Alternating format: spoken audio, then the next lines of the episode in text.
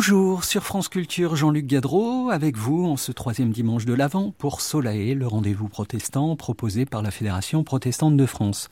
Comme une valse à trois temps, cette série avant Noël se construit autour de trois moments distincts et complémentaires.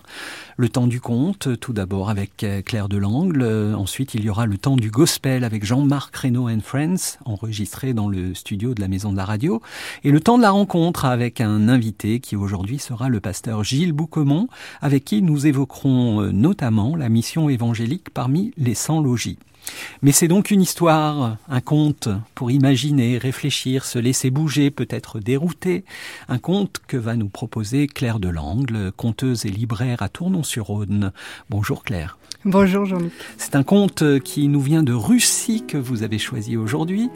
Une belle histoire, celle d'Ivan et Loi de Noël.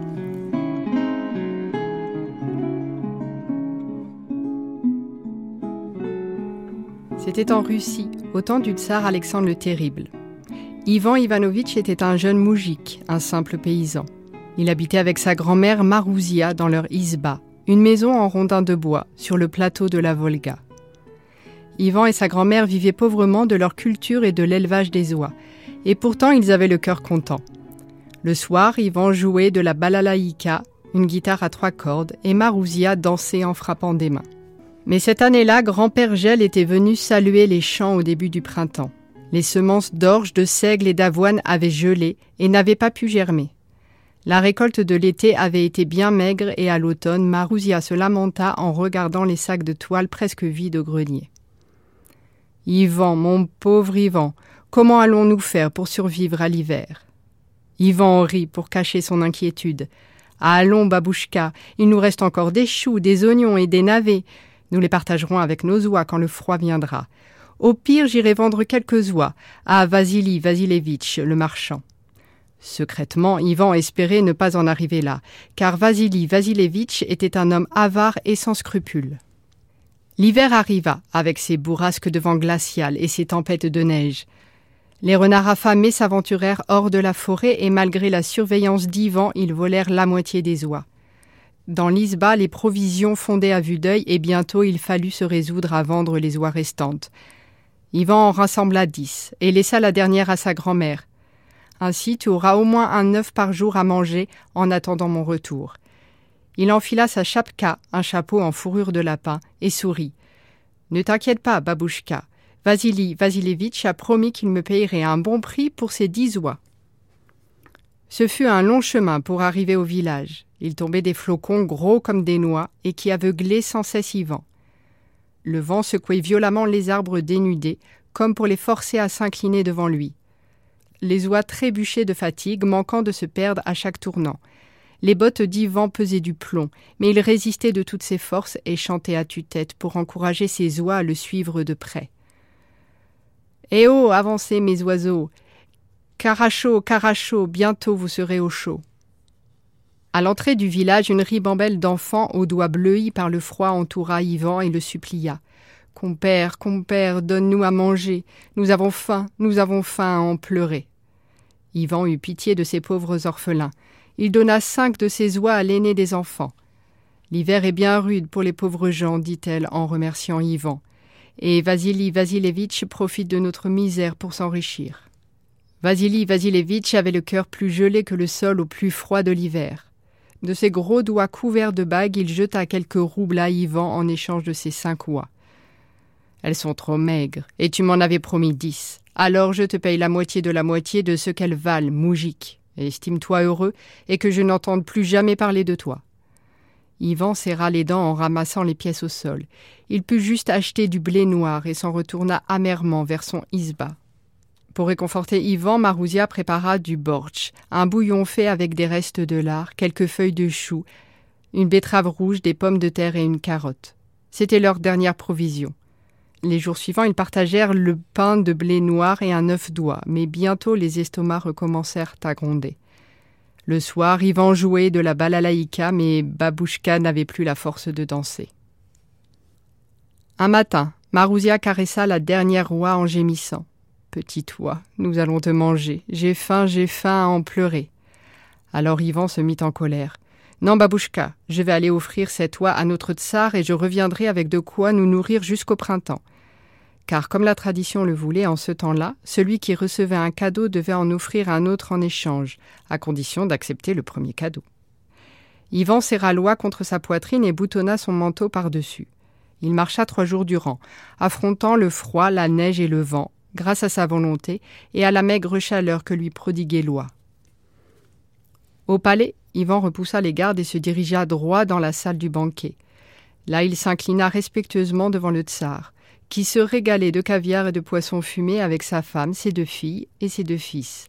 Ivan lui dit Glorieux tsar, je viens de loin pour t'offrir cette oie. Ne méprise pas ce cadeau, car c'est notre dernier bien, et il t'est offert de bon cœur. Le tsar se gratta la barbe en observant ce garçon, à qui le désespoir donnait tant d'audace. Il retint d'un geste les gardes qui s'apprêtaient à s'emparer d'Ivan et dit à ce dernier J'accepte ton cadeau, Moujik, si tu parviens à le partager équitablement entre les membres de ma famille, sans faire de jaloux. Ivan avala sa salive. Il savait que s'il avait le malheur de déplaire au tsar, celui-ci le chasserait impitoyablement, et il n'aurait plus que ses yeux pour pleurer. Ivan respira profondément et s'adressa au tsar. Vous qui êtes la tête du pays, la tête de cette loi vous revient assurément. Puis il s'inclina devant la tsarine. C'est sur vous que repose la lourde charge de la maison, alors vous aurez le croupion. Ensuite, il se tourna vers les garçons. Une patte pour chacun de ses deux fils si fiers, pour qu'ils marchent sur les traces de leur glorieux père. Enfin, il baissa les yeux devant les deux jeunes filles, un jour vous vous envolerez du foyer, belle demoiselle. Alors prenez les ailes. La voix d'Ivan s'étrangla dans sa gorge, il se sentit vaciller de faim et de fatigue, mais il puisa dans ses dernières forces pour conclure Quant à moi, je ne suis qu'un humble moujik, tout juste bon à dévorer les misérables restes de cette oie. Le tsar éclata de rire. Ha ha En voilà un juste partage tu as réussi à offrir ce qu'il fallait à chacun et à garder le meilleur pour toi. Eh bien, astucieux Moujik, il ne sera pas dit que le tsar est un ingrat. Assis-toi et mange à ma table. Ivan mangea et but à satiété. Il raconta ses malheurs au souverain. Le tsar l'écouta gravement et à la fin du repas, il donna l'ordre de raccompagner Ivan dans un traîneau chargé de vivres à rabord. Ivan et Marouzia pourraient enfin faire un vrai repas.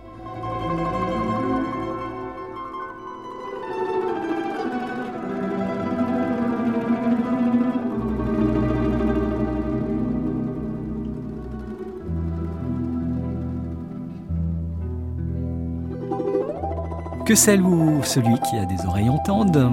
Merci beaucoup Claire Delangle et à dimanche prochain pour un quatrième conte.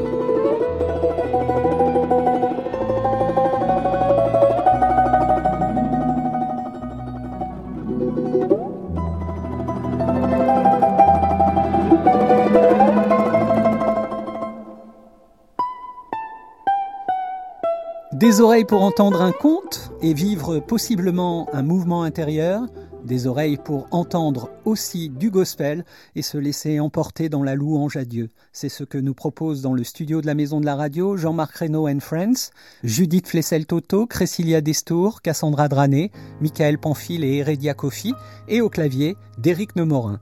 La chanson Your Love Divine de Richard Smallwood, Seigneur, tu connais la douleur que nous portons et tu connais les labeurs et les soucis envoie ta direction, ta protection, ta compassion et ton amour divin.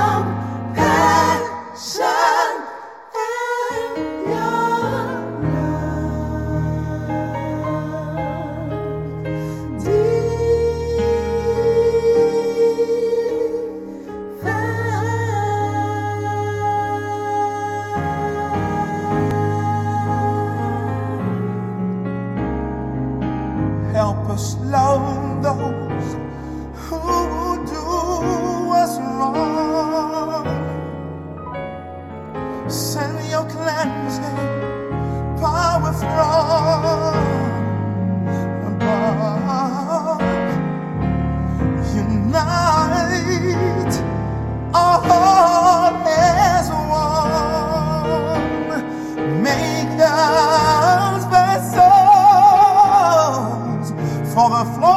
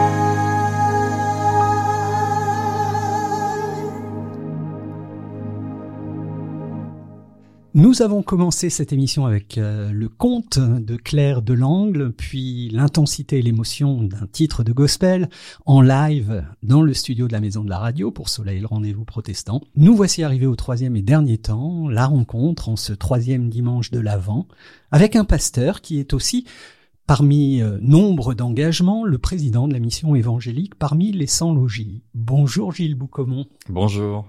Vous êtes euh, pasteur à l'église protestante unie de Belleville à Paris.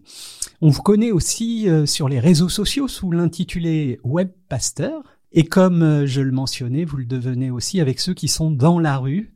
D'ailleurs, vous avez un, un magnifique blouson, pasteur de rue, Belleville Church.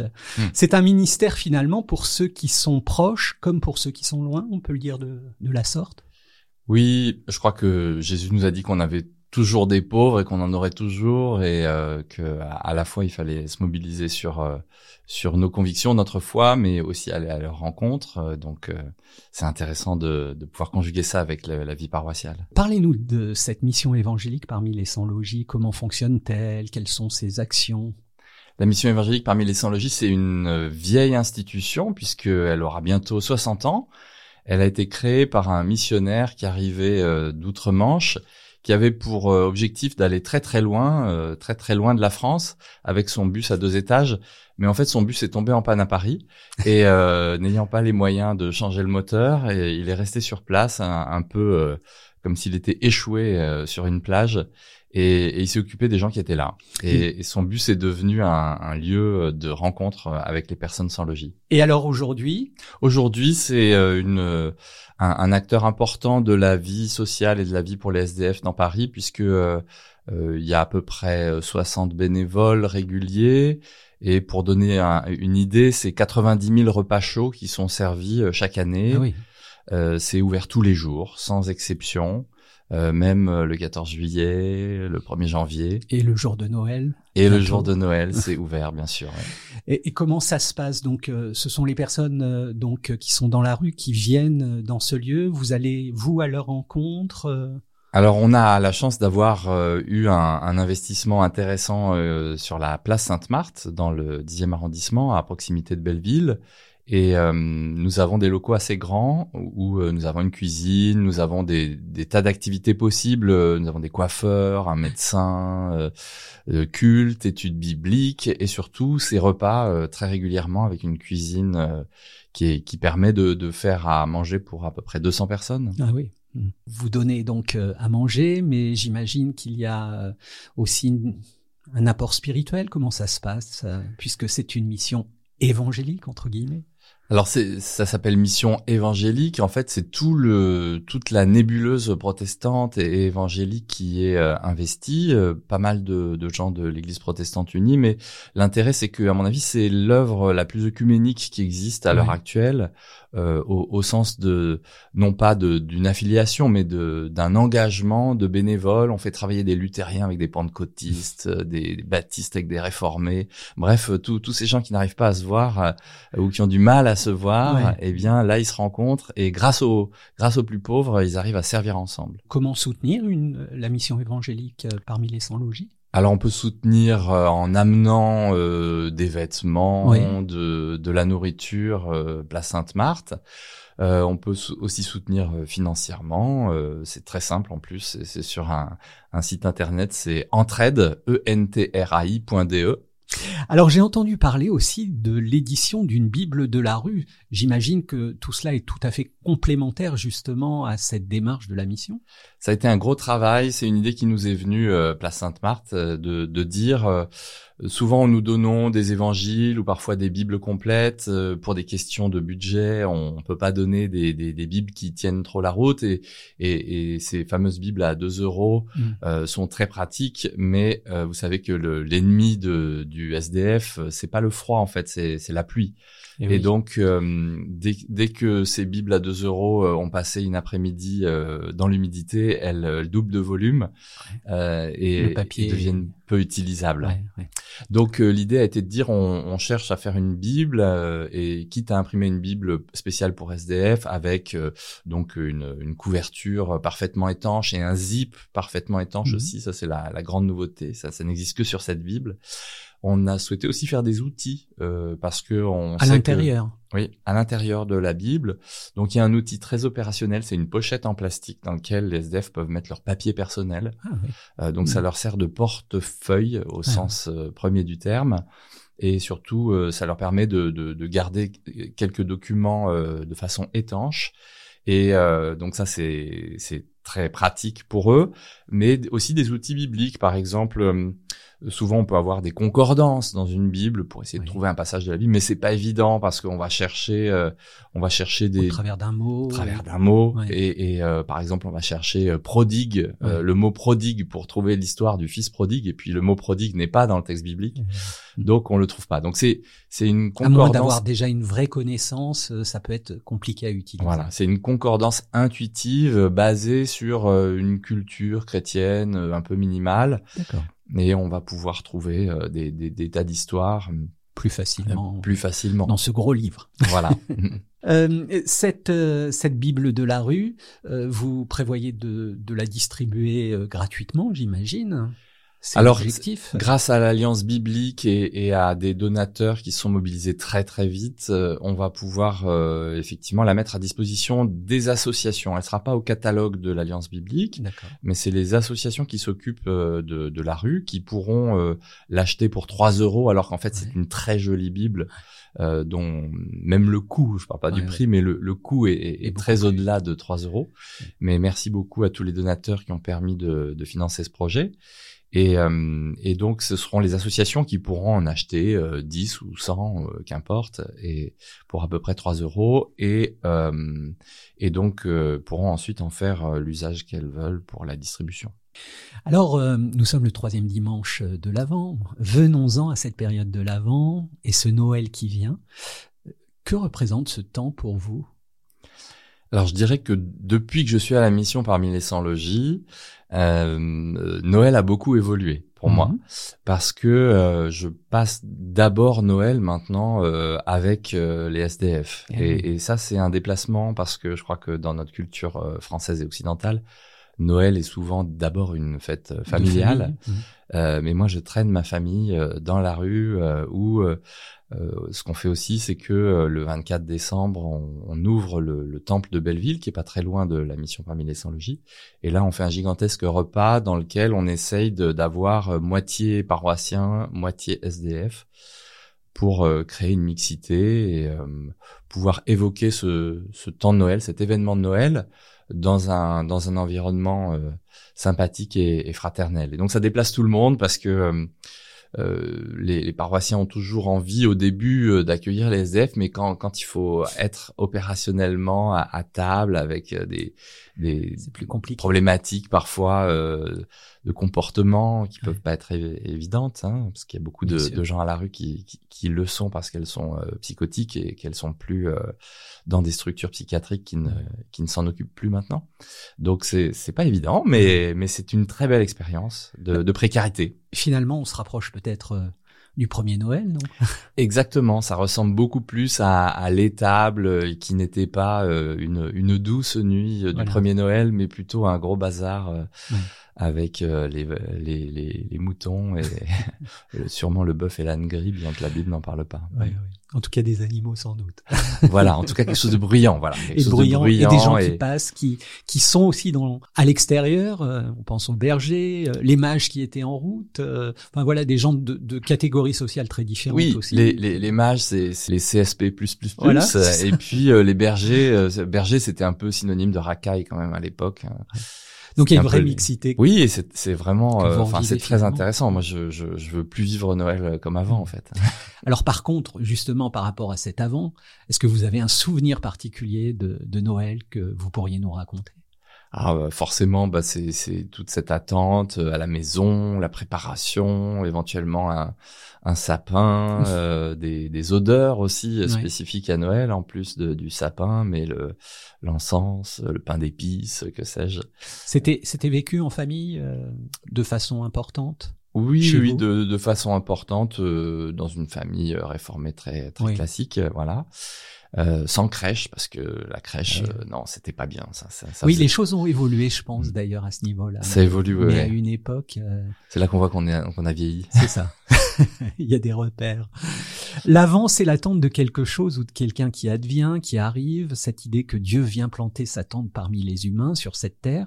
Alors une question récurrente pour tous mes invités de ces cinq rendez-vous, pour ce Noël 2023, quelle serait votre prière personnelle? Une attente particulière? Une aspiration alors, euh, l'orientation qu'on va donner cette année à, notre fête de Noël, notamment à ce repas du, 24 décembre, euh, c'est vraiment de pouvoir présenter aux personnes sans logis euh, le fait que, que Jésus est le roi sans logis. Voilà, c'est vraiment le, cette expression-là qu'on a gardée. le roi sans logis, on est totalement dans le paradoxe. Hein. Mmh. le, roi, c'est par définition celui qui est bien logé. Euh, mais lui n'a même pas une pierre pour reposer sa tête, ce qui est euh, souvent le cas de, de, de pas mal de gens dont, dont on s'occupe.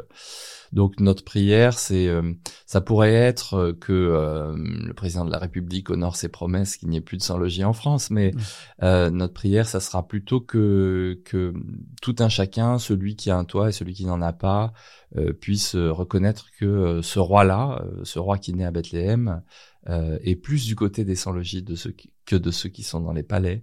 Euh, ça ne veut pas dire qu'il ignore ceux qui sont dans les mmh. palais, mais en, en, tout cas, il se fait proche de, de, de, ceux qui doivent de temps en temps squatter dans une étable. Mmh. Alors une toute dernière question, Gilles Boucomont, sans vous avoir briefé auparavant d'ailleurs.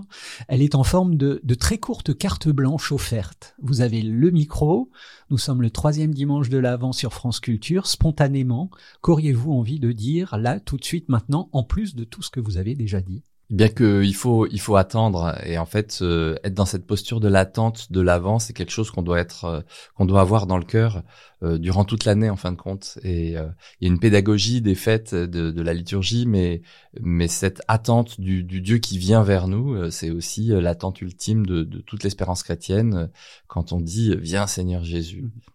Merci beaucoup Gilles Boucomont et très bon temps de l'avant de Noël pour vous, pour vos proches, euh, en vous souhaitant aussi le meilleur dans votre ministère et dans votre et dans vos lieux d'engagement. Euh, juste peut-être rajouter que l'église de Belleville, on peut la visiter, venir un dimanche matin, assister au culte. On peut aussi assister euh, à un culte sur Internet.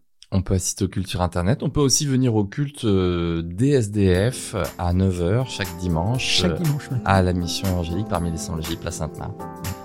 Merci beaucoup, au revoir. Au revoir.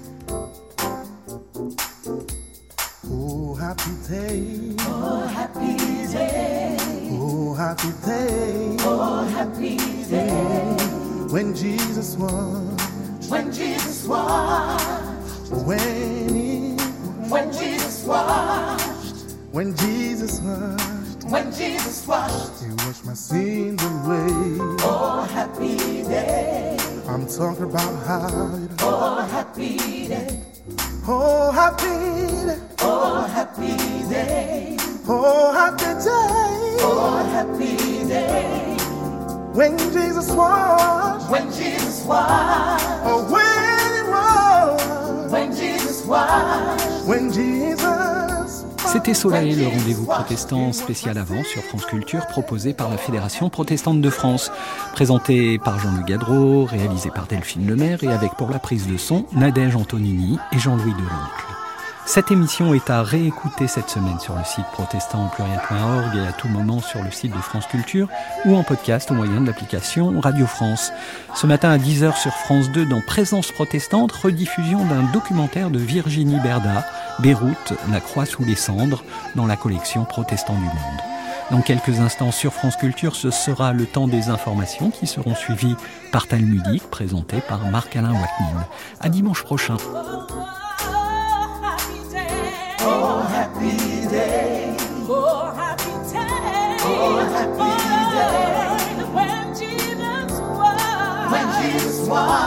When Jesus.